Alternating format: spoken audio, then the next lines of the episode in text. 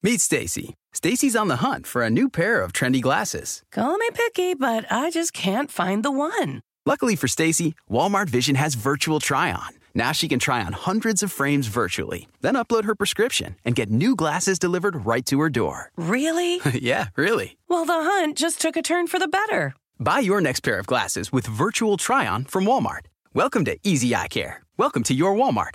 Restrictions apply. See walmart.com for details. Hola, bienvenidos al podcast de NTN24. Estas son cinco cosas que pasaron hoy.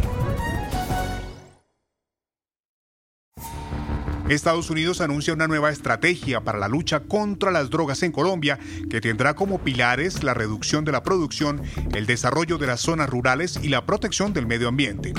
La Oficina de Política Nacional para el Control de Drogas de la Casa Blanca explicó en un comunicado los detalles de la iniciativa, producto de un grupo de trabajo conjunto para luchar contra los estupefacientes. ¿Hacia dónde va el nuevo enfoque? Arturo Valenzuela, ex subsecretario del Estado Hemisferio Occidental, nos cuenta al respecto a mí se me ocurre que, de que efectivamente hay, hay tantos elementos que dirían que ese no es eh, necesariamente el, el, camino a seguir en este momento. Así que hay otras alternativas eh, también que se han probado en distintos países, incluso en Colombia, para poder erradicar esto. Tenemos ya una experiencia bastante larga. A mí me tocó como subsecretario en el gobierno del presidente Obama ver muy eh, de cerca, por ejemplo, los esfuerzos que se estaban haciendo en el Perú uh, para cambiar, digamos, la lógica de la producción de, narcóticos este, y, y, incentivando efectivamente a los campesinos a, en ese caso, eh, cultivar cacao. En Ecuador, el presidente Guillermo Lazo anunció la suspensión de los incrementos mensuales de los precios de los combustibles tras un diálogo social con sectores afectados. Hay protestas y miedo a que los precios suban en el futuro. ¿Por qué Lazo cambia el sistema y qué riesgos tiene? Se lo preguntamos a Arturo Moscoso, politólogo y profesor universitario.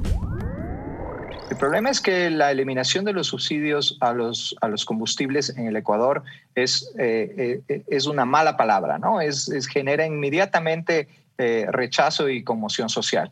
Cuando el precio del, del, cuando se estableció el decreto que, que determinó esta banda, el precio del internacional del petróleo estaba bastante bajo, pero ha ido subiendo, casi se ha duplicado el, valor que teníamos en, mayo de 2020. Entonces eso ha, incrementado obviamente el valor de los combustibles y la, gente empezó pues a, sobre todo ciertos, ciertos sectores que, que ven en esto, creo yo, una, una, un interés más que nada político, ¿no? Evidentemente va a haber un impacto y, ha habido un impacto en, el, en, el, en, estos sectores por, el, por la subida gradual de los, de los precios de los combustibles, pero la idea es que estos sectores que prestan un servicio público al final, ¿no es cierto? sí tengan una especie de, de, de, focalización de, a través del uso de, tarjetas, etcétera, etcétera, en que se mantenga y que, la, y que en realidad la gente que utilice estos servicios no se vea, no se vea impactada.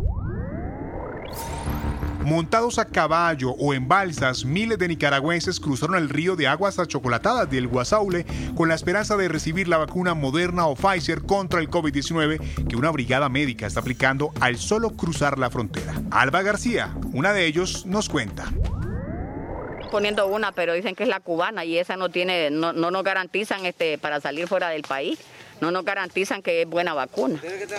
Entonces usted sabe que uno tiene familia por todos lados, entonces tenemos en Honduras, tenemos en Costa Rica, en Panamá, entonces tenemos que viajar y si no nos protege no nos sirve esa vacuna. Nueva York alerta a los padres sobre productos con cannabis vendidos en paquetes peligrosos para los niños. La fiscal general Leticia James dijo que estos productos están diseñados para que parezcan pasabocas y dulces conocidos, pero que en realidad contienen altos niveles de cannabis y tetrahidrocannabinol. Esto en un contexto de incremento de sobredosis de drogas en la ciudad. Mauricio Guerrero, reportero de In Times, lo explica hay fenómenos que rebasan a, la ciudad de Nueva York. Por ejemplo, el uso del fentanilo, cómo se está mezclando con los opioides. Creo que ha sido un elemento que, en el informe destacan mucho. Eh, es, una sustancia altamente peligrosa em, que, causa sobredosis muy rápidamente, mucho más rápidamente que, la heroína, por ejemplo. Entonces, bueno, hay una mezcla, ya hay un elemento nuevo que, no estaba probablemente o no estaba tan visible hace una década. Entonces, bueno, eso explica mucho el incremento de las muertes por sobredosis y también cosas que rebasan la ciudad de Nueva York, como bueno, la crisis de, la pandemia, ¿no? Eh, todos estos encierros, eh, todas estas restricciones, la soledad, la falta de empleo, la falta para la, la, dificultad para conseguir servicios y recursos de salud, de salud mental. Entonces, bueno, hay muchas cosas que rebasan a la ciudad.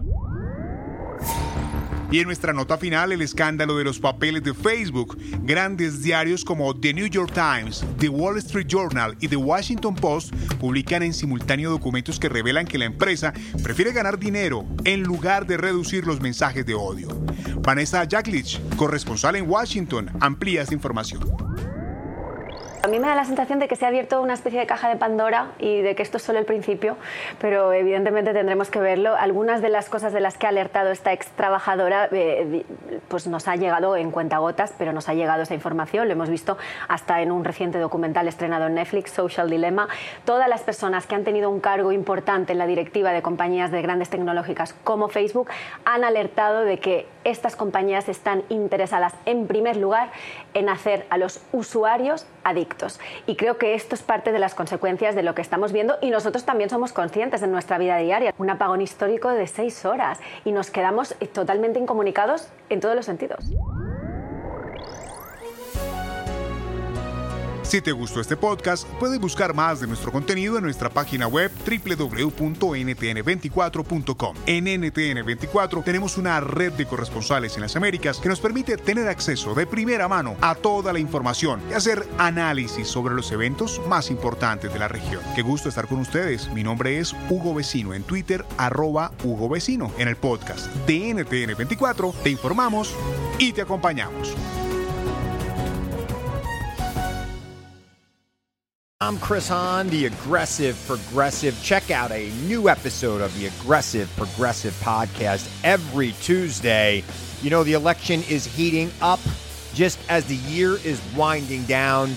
Stick with me. I'll tell you the truth as I see it. Download the Aggressive Progressive on Pandora or wherever you get your podcasts.